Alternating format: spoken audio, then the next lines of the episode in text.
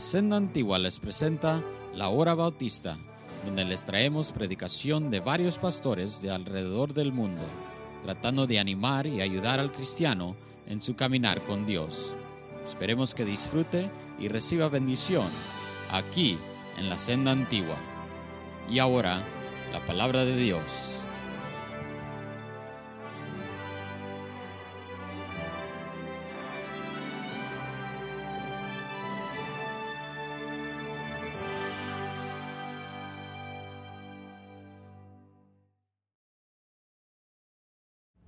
Señor, que eh, esta mañana eh, puedas tú, Señor, tocar corazones, que puedas tú penetrar, Señor, conciencias. Te ruego, Señor, que me ayudes. No puedo sin ti. Y te pido, Señor, que sea para tu honra y tu gloria. En el nombre de Cristo. Amén. Pueden tomar asiento. Muchas gracias.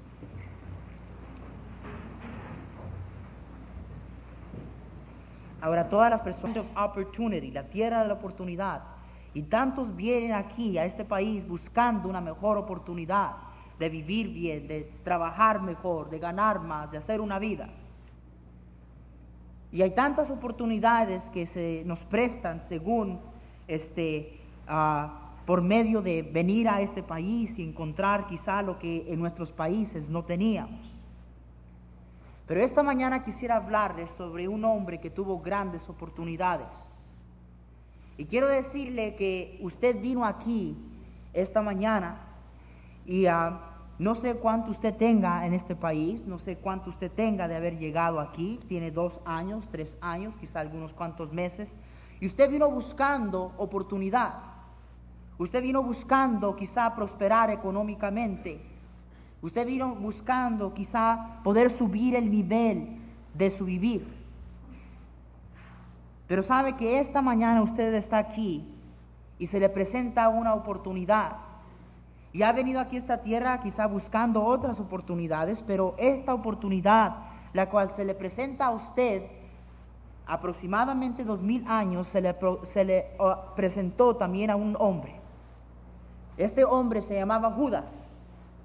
A Judas se le presentó la oportunidad más grande que pueda haber en este mundo.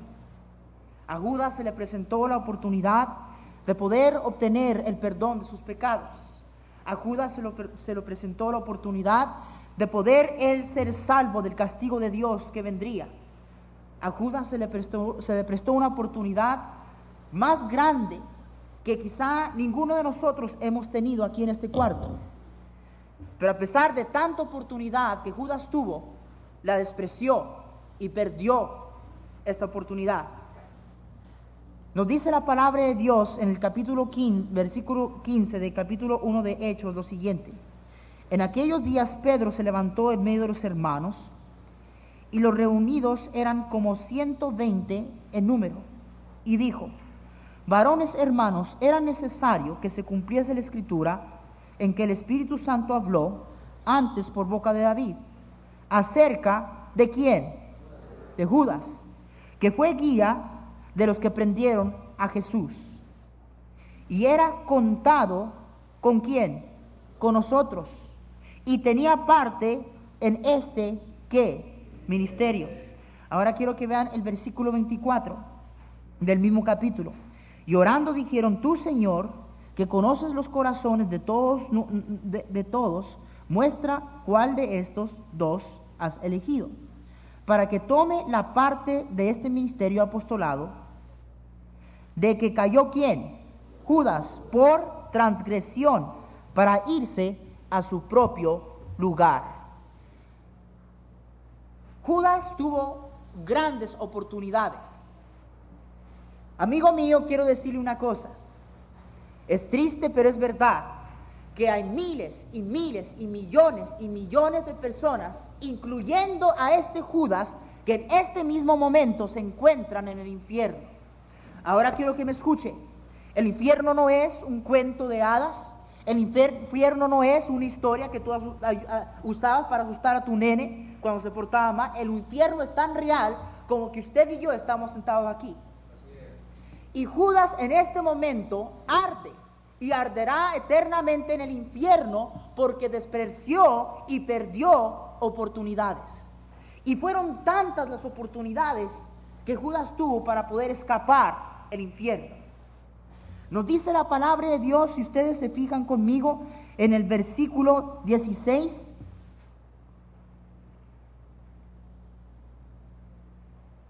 Versículo 17, perdón.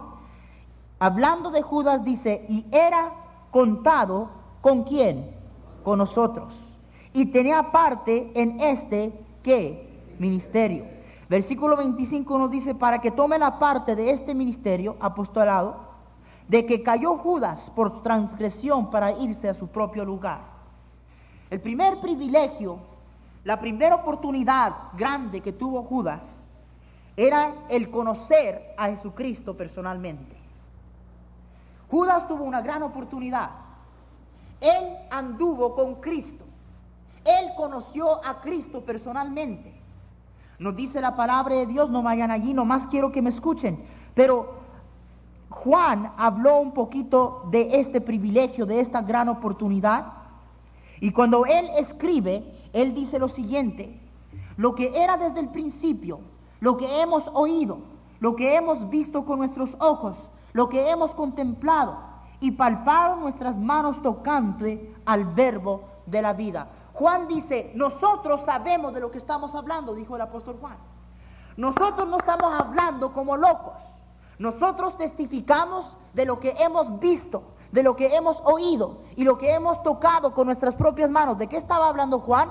De que él había tenido estos privilegios, que él había tenido estas oportunidades, no solamente de escuchar al Señor, no solamente de oír eh, eh, al Señor, no solamente de verlo, no solamente de contemplarlo, sino de palparlo. Y amigos míos, hermanos míos, Judas tuvo la misma oportunidad. Judas viviendo y siendo contado, nos dice la palabra de Dios, y fue contado con nosotros. Siendo contado entre los doce, él tuvo el privilegio, él tuvo la oportunidad de escuchar, de oír palabras como nunca nadie jamás había hablado.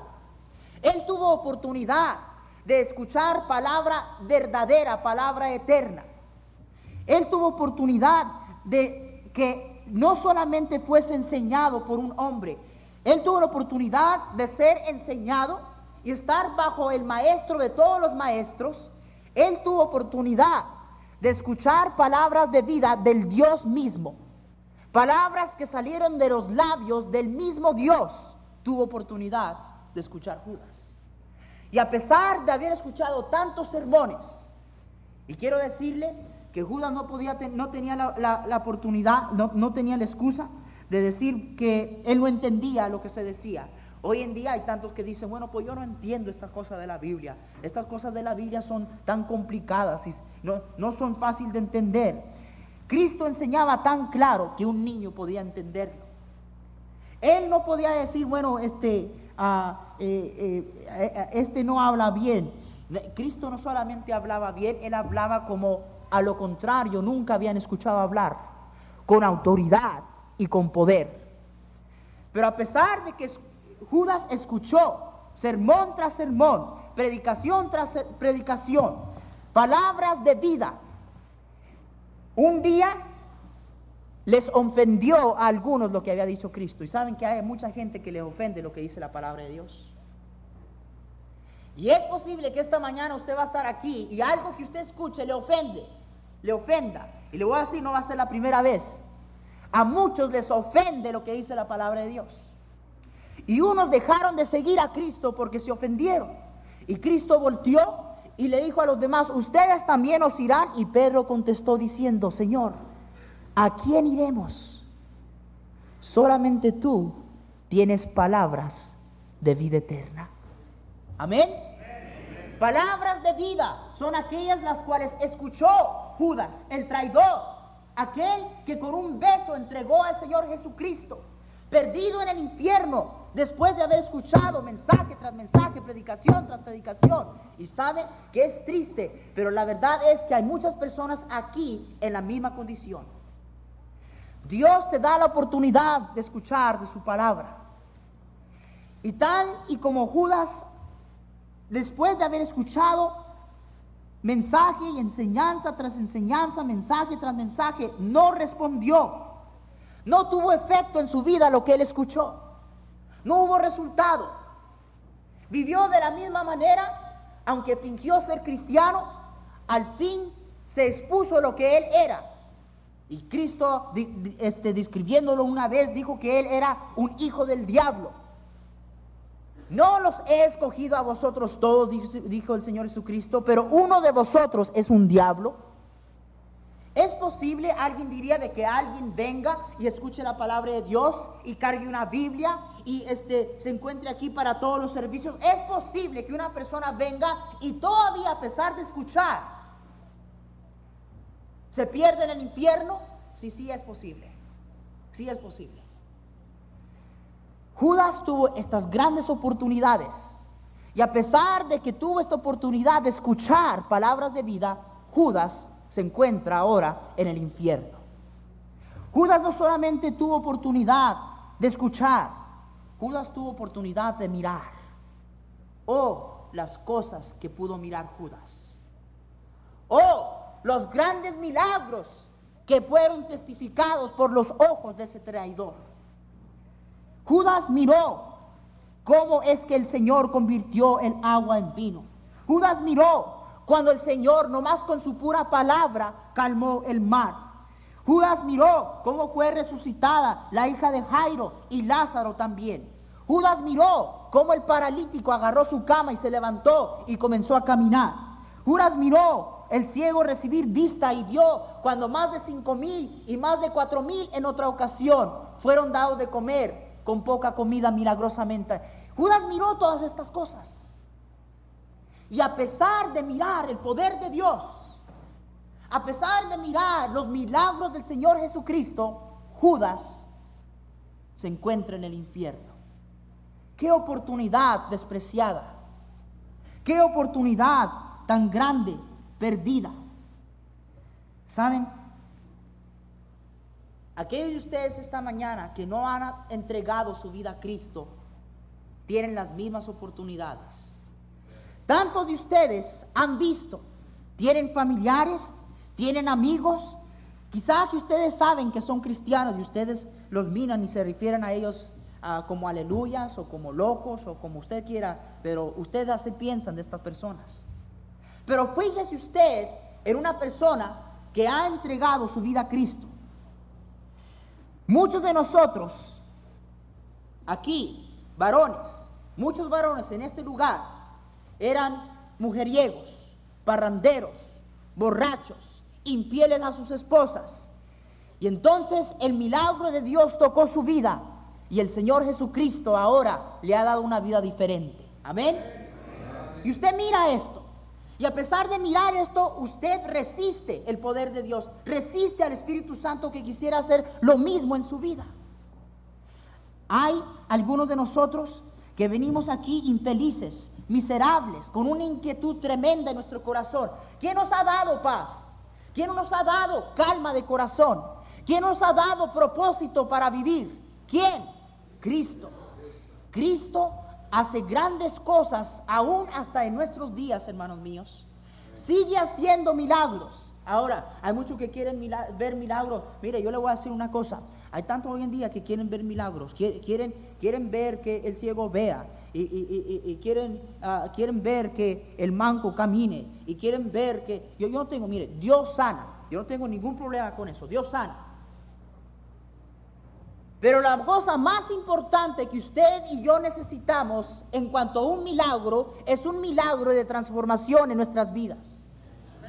El milagro más grande que usted y yo necesitamos es que nuestras almas sean perdonadas de nuestros pecados. De nada le sirve a una persona, y miren estos lugarcitos que van y, sanan ahí a medio mundo. Yo le voy a decir una cosa. Es triste cómo es que salen personas de ahí sanadas y ni siquiera saben si vayan al cielo o no después de que mueran. ¿De qué le sirve que vaya enterito, bueno y sano, según, y se vaya al infierno, bueno y sano? Cristo dijo, es mejor que entres al cielo, que te faltándote una mano, que entres enterito en el infierno. Lo más importante no es la sanidad en cuanto a milagros del cuerpo físico, es la sanidad del alma. Y Cristo hoy lo ha hecho en millares de personas. Lo ha hecho en cientos de personas en este cuarto. Amén. ¿Cuántos hogares aquí en este cuarto vinieron al punto de ser destrozados? ¿Cuántos hogares aquí vinieron al punto del divorcio, habiendo sufrido tantas cosas, mala comunicación, insultos, infidelidad, adulterios? ¿Quién puede sanar tan grandes heridas? ¿Quién puede restaurar un hogar que está a punto de, desbaratarse? Solamente Cristo lo hace. Estos son los milagros, estos son las grandes cosas que Dios sigue haciendo hoy, ofreciéndolas por medio de que usted entregue su vida a Él. Le pida a Él que perdone de sus pecados y entre en su corazón y desde ese momento tome control completo de su vida, confiando en Él para que le lleve al cielo. Y haciendo eso, Él no solamente le promete a usted la vida eterna, Él le promete a usted una vida nueva. Lo ha hecho con tantas personas aquí. Amén. Y usted lo ha visto. ¿Y sabe lo triste de ello? que el mundo desprecia. ¿Sabe? Mire, yo me emborrachaba. Y yo llegaba, yo llegaba drogado a mi casa, emborrachado y mire, yo iba, yo estaba en la orquesta de la, de, la, iglesia católica. Yo, yo iba, ¿sabe cómo iba yo a tocar allí? Yo iba bien empinado y bien drogado. Y, no, y mire, todos me querían. Nadie me decía nada malo. Nadie, nadie ni siquiera trataba de, de reprenderme. O, todos me aceptaban muy bien. Aún mis padres sabían que yo andaba en todas estas cosas. Y no digo que no se disgustaban, pero este no, no como se disgustaron cuando yo me entregué a Cristo. ¿Y qué no es verdad, hermanos? Te aceptaba tu familia cuando eras mujeriego, borracho, eras inservible, parrandero, tu familia te quería. Y ahora sigue a Cristo, viene a la iglesia, lees la Biblia, no tomas, no fumas, no andas en parrandas, eres responsable, quieres a tu, a tu esposa, a tus hijos, andas con el Señor y ahora te desprecia. ¿Qué cosa es esa? Tremenda. Pero mire, la misma oportunidad que tuvo Judas de ver estos milagros, grandes milagros, usted tiene también. Dice la, palabra de Dios, de manera que si alguno está en Cristo, nueva criatura que es. Nueva criatura que es. Las cosas viejas han pasado. He aquí, todas son hechas nuevas. Judas despreció la oportunidad de escuchar palabras de vida. Despreció los grandes milagros que él vio. A pesar de ver y a pesar de oír, se encuentra en el infierno. Pero saben, amigos míos y hermanos, quizá lo más difícil para mí de aceptar es esto. Escúchenme. Quizá lo más difícil para mí poder entender es esto. De que Judas conoció el amor de Cristo perfecto, puro, inmenso. Y a pesar de eso, todavía se encuentra en el infierno. ¿Sabe? Nos dice la palabra de Dios en Juan 15. Quiero que vaya allí, por favor, y quiero que lo vea. Juan 15.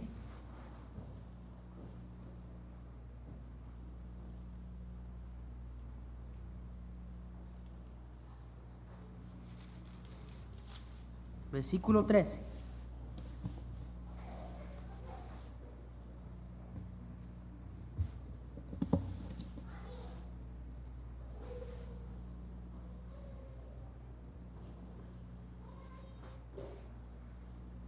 Juan 15, 13. Nadie. Bueno, versículo 12. Este es el mandamiento, que os améis unos a otros como yo os he que Cristo estaba enseñando aquí a todos los doce, a los doce apóstoles, y les da un mandato, que se amen como Él los había que amado. Versículo 13. Nadie tiene mayor amor que este, que uno ponga su vida por sus qué, por sus amigos. Quiero que vayan conmigo al capítulo 13 de San Juan.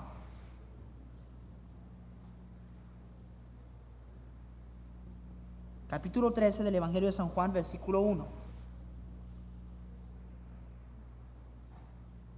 Antes de la fiesta de la Pascua, sabiendo Jesús que su hora había llegado, ¿qué hora? La hora en que Él iba a colgar en la cruz por los pecados de todo el mundo y por todo pecador, esa hora. Antes de la fiesta de la Pascua, sabiendo que Jesús, sabiendo Jesús que su hora había llegado, para que pasase de este mundo al Padre, como había amado a los, a los suyos que estaban en el mundo, los amó hasta dónde? Hasta el fin. Lo que es más difícil para mí entender que cualquier otra cosa es que Judas conoció amor como nunca jamás alguien había conocido. Cuando Judas vino y vino allí con, este, ah, con todo el ejército de, los fariseos, de, los soldados del templo, y vinieron allí con cadenas y vinieron allí con espadas. Y nos dice la palabra de que vino el traidor. Y dijo, salve maestro. Ya les había dicho, el que yo besare, ese es al que ustedes buscan. Y besándolo al Señor, el Señor le contestó, Judas, con un beso entregas tú al Hijo del Hombre. Aún el Señor, yo creo que no podían creer cómo era posible de que eh, Él después de haberle pagado con nada más que bien a Judas, Él viniera a traicionarle con un beso. Un beso es una expresión de amor. Y es con un beso que Judas entregó a Cristo. Y qué traición tan grande, qué, contradicción, qué contraste tan grande. ¿Sabe una cosa, amigo mío? Cristo amaba a Judas. Cristo nunca le hizo un mal a Judas. Nunca. Amén. Nunca le hizo un mal a Judas. A lo contrario, nos dice la palabra de Dios que Él amó a los suyos hasta el fin. ¿Hasta qué fin? A fin de colgar en la cruz por los pecados de cada uno de ellos. El Señor nunca dio un mal testimonio o dio un mal ejemplo. El Señor nunca actuó contrario a lo que era amor divino y completo.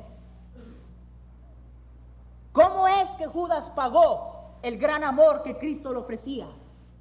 ¿Cómo es que Judas pagó el amor tan tierno con el cual él le amaba.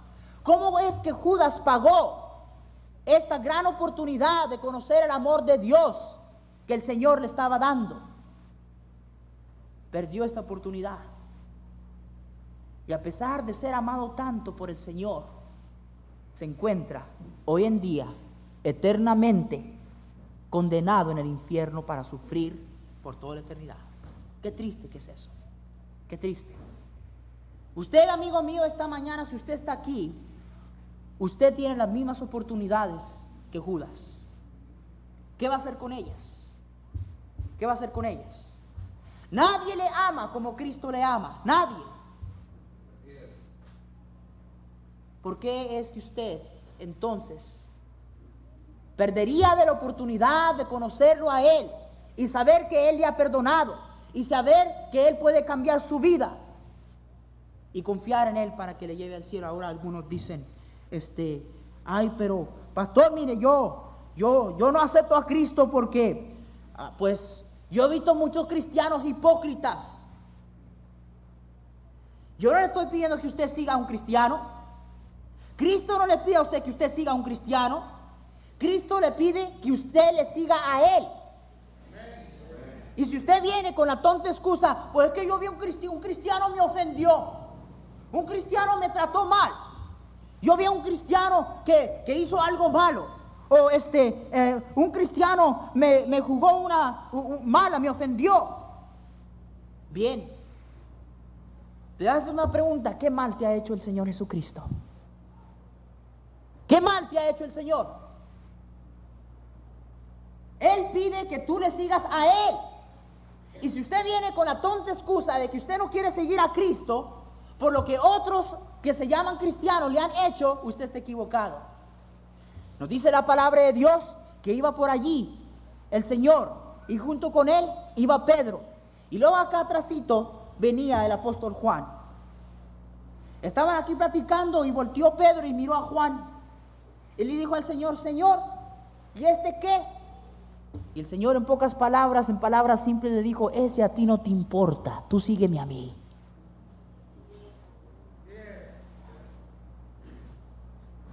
¿Qué va a hacer usted con las grandes oportunidades que el Señor le da esta mañana? Usted vino aquí a este país y tantos vinieron a este país buscando plata, buscando posición, buscando un mejor vivir. Y sabe una cosa, es una bendición, porque la hemos encontrado, pero no en el mundo, no en la plata, en Cristo. Usted puede irse de aquí hoy con la misma felicidad y dicha y perdón de pecados que nosotros tenemos por el amor del Señor. No desprecie la oportunidad que usted tiene. No eche por la ventana la oportunidad que Dios quisiera darle hoy de entregarse a Él, de perdonar sus pecados, de llevarle al cielo. Cristo, nos dice la palabra de Dios, nos amó y habiéndonos amado nos amó hasta el fin. La Biblia nos dice que usted y yo somos pecadores. ¿Y sabe usted que realmente no es porque somos pecadores que nos encontraremos en el infierno? Escúcheme. Nos encontraremos algún día en el infierno, no porque somos pecadores, sino porque rechazamos al único que puede solucionar el problema del pecado. No rechace a Cristo. Judas perdió una última oportunidad. ¿Sabe lo que pasó con Judas? Le comenzó a remordirle la conciencia por lo que había hecho. Fue y agarró las 30 piezas de plata y nos dice la palabra de Dios, allí en Mateo 27, 4, que se las aventó a los sacerdotes y les dijo, yo he entregado sangre inocente. ¿Y sabe lo que le dijeron? Pues allá tú, eso a, mí, a nosotros no nos importa, allá tú con tus líos. Es la clase de respaldo que dan los impíos, que te alientan. Aquellas personas parranderas, tus amigos y tus familiares que te alientan a rechazar a Cristo, es, la clase de respaldo que te dan cuando tu alma se ha en el infierno. Allá tú, si entregaste sangre inocente, allá, ese es tu negocio. Pero ¿sabe una cosa? Que aunque aparentemente Judas se estaba arrepintiendo, no se estaba arrepintiendo, estaba diciendo me siento mal. Me siento bien, bien mal de lo que he hecho. Pero no se arrepintió. Si él se hubiera arrepentido, Cristo le hubiera perdonado. Amén. Usted un día, amigo mío, escúcheme bien, usted un día se encontrará en el infierno, no porque Dios quiere. Y yo he hablado con tantas personas que dicen, bueno, pues si Dios me quiere enviar al infierno, Dios no quiere enviarte al infierno. Si tú te encuentras un día perdido eternamente, no es porque Dios quiere. No es tampoco porque no había una manera por la cual pudieras evitarlo. Si usted se encuentra algún día en el infierno es porque usted perdió de las oportunidades que Dios le ha dado. ¿Cuántas veces no le han hablado a usted de la palabra de Dios? ¿No es cierto? Sus amigos, la persona que le trajo esta, esta, mañana, que le invitó a la iglesia, más tantas otras personas han pasado por ahí. ¿Recuerda usted? ¿Eh? Pasa por ahí, le dan un tratadito y usted lo rompe, lo desprecia. ¿Cuántas oportunidades no ha tenido de escuchar la palabra de Dios? ¿Cuántas vidas no ha visto usted cambiado? ¿Qué mal le ha hecho el Señor? Dígame. Escúcheme, amigo mío. ¿Sabe que el Señor nos ama tanto? Y yo no entiendo por qué es que tantas personas le huyen a Cristo como si Cristo quisiera destruir sus vidas. Tu vida es una porquería ya, ahorita como tú estás. Yo estuve hablando con un caballero esta semana pasada. Y yo le dije, oiga hermano, ¿y qué, qué está pasando con usted? Que ya, no lo veo usted en la iglesia. ¿Sabe lo que me dijo? Él me dijo, pues mire pastor, usted sabe pues que yo tengo que trabajar. Y pues yo tengo que poner comida en la mesa. Y yo tengo que pagar renta. Y yo tengo que pagar luz. Y por estas cosas yo tengo que hacerlas. Y por eso es que no tengo tiempo. Yo le dije a él, amigo mío, ¿de qué le sirve que pague su renta? ¿De qué le sirve que tenga comida en su mesa? ¿De qué le sirve que pague la luz y el gas? Y su matrimonio es un desastre a punto de destruirse. ¿De qué le sirve? Cristo nos ofrece todo el bien que nos pueda venir en esta vida. El pecado nos ofrece sufrimiento, dolor y fracaso. Eso es todo lo que el pecado trae.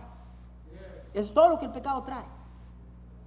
Y algunos de ustedes jovencitos que, que, andan viviendo ahí mal con el Señor, que, que porque I want to have fun primero, que estoy muy, estoy muy joven, quiero tener fun y luego me entrego a Cristo. Mira, desperdicia tu vida. No hay, no hay una persona hoy en día de edad que viviendo en pecado, habiendo conocido a Cristo y habiendo entregado su vida a Cristo, esté contento de haberse vivido tantos años apartado del Señor.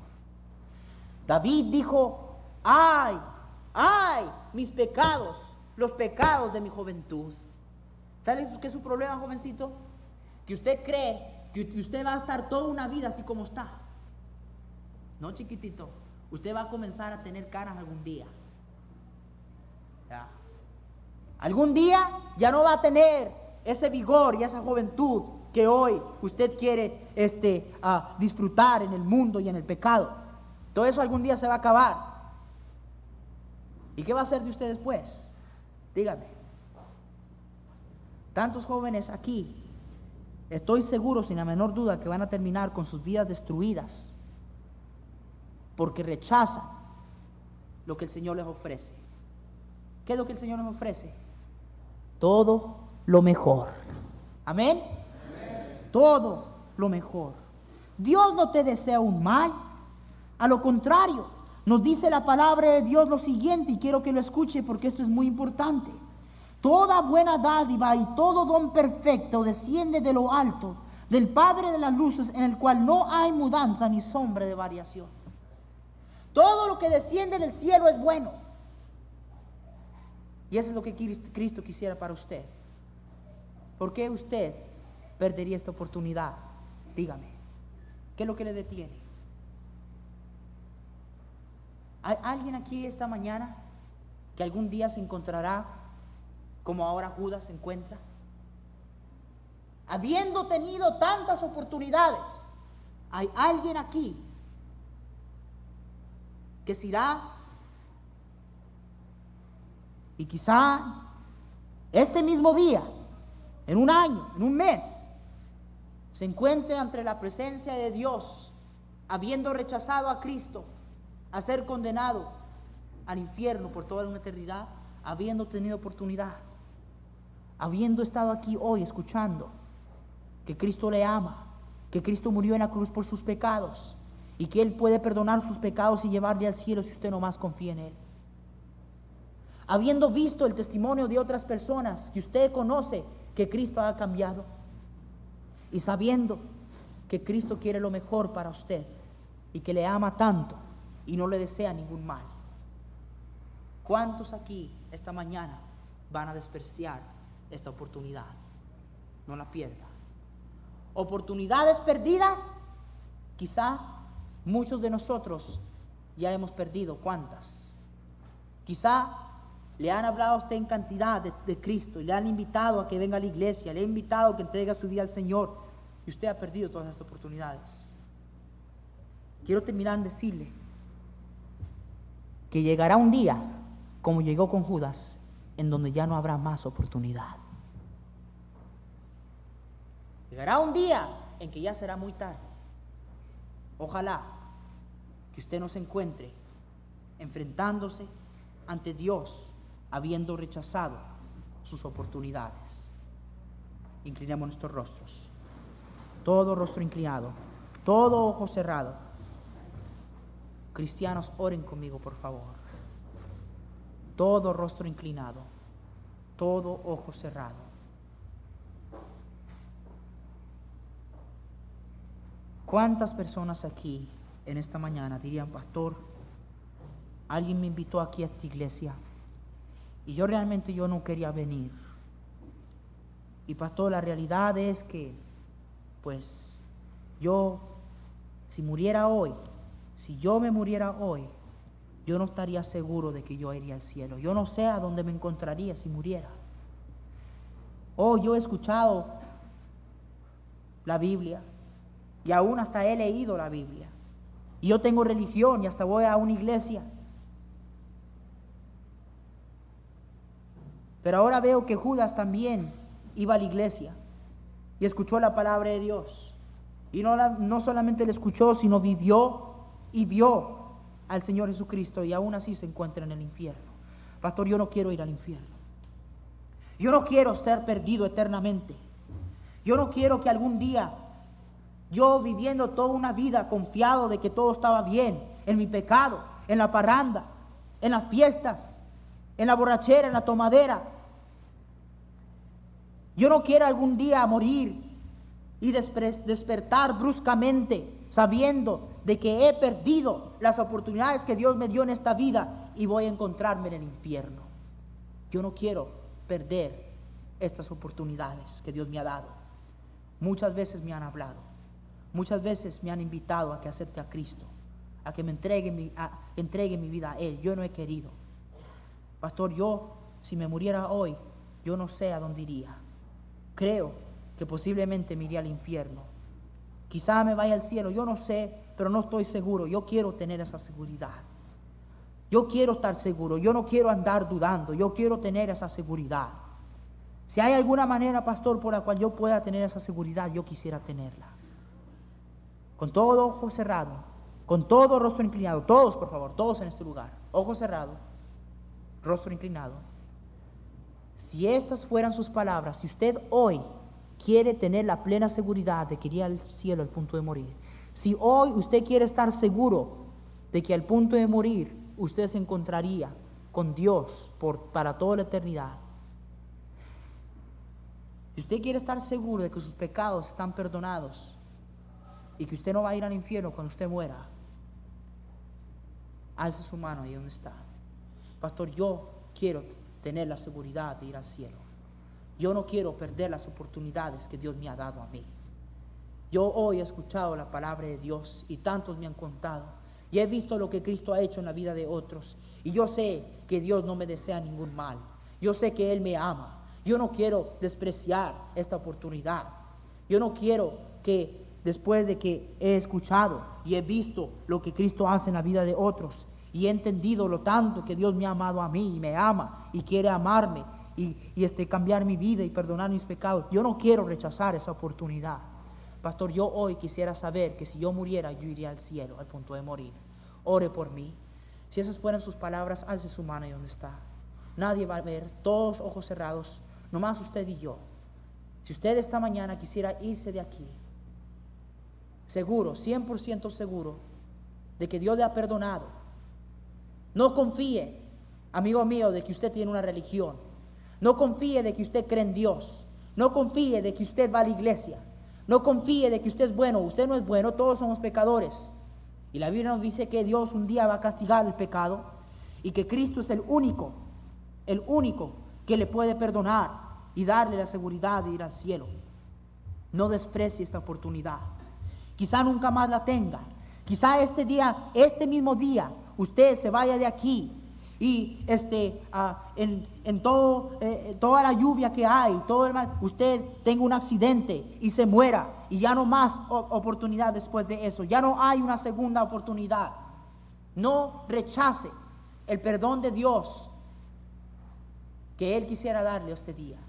¿Cuántos en esta mañana di- dijeran, pastor, yo hoy quiero aprovechar de la oportunidad que Dios me ha dado? Yo hoy quiero irme aquí seguro de que si yo muriera hoy, yo iría al cielo. Ore por mí, pastor. Alce su mano. Alguien aquí. Alguien, alto. No, no le dé vergüenza. No le dé pena. Esto es entre usted y el Señor. Esto es entre usted y el Señor. Alguien aquí esta mañana. Pastor, yo hoy quisiera estar seguro de que si yo muriera hoy, yo iría al cielo. Y que Cristo me ha perdonado. Y que yo no voy a ir al infierno. Yo no quiero dudar de eso. Yo no quiero creer que yo voy a ir al cielo cuando un día me encuentre en el infierno.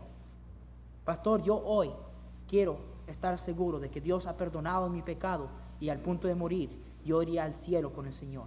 Alguien aquí esta mañana, alguien aquí, alce su mano y dónde está. Yo quiero ver quién es, yo quiero orar por usted, yo quiero ayudarle. Alguien esta mañana, alguien aquí, alguien aquí. Alce su mano, no está esperando a sus, a sus familiares, no está esperando a sus amigos, no está esperando, mire, usted algún día se va a encontrar solo ante el Señor. Nadie podrá responder por sus pecados aparte de usted, nadie. Y no va a poder echar la culpa a la iglesia, no va a poder echar la culpa a cristianos que usted vio que no vivían bien, usted no va a tener ninguna excusa. Usted ha escuchado la palabra de Dios, usted ha visto en la vida de otros lo que Dios puede hacer. Dios en su amor le ofrece a usted el perdón de pecados y la vida eterna. No habrá excusa en aquel día. Mire, si son los amigos y si son los familiares, quiero decirle una cosa a usted. No hay un amigo ni un familiar en este mundo que valga la pena que usted se encuentre un día en el infierno. Ni uno. Pues pastor, ¿qué van a pensar de mí mis amigos? ¿Y qué van a pensar de mí mis camaradas? Pues yo no sé qué van a pensar de ti, pero pueden pensa- pensar en ello muy bien cuando los dos juntos estén en el infierno. No hay un amigo en, en este mundo que valga la pena ir al infierno.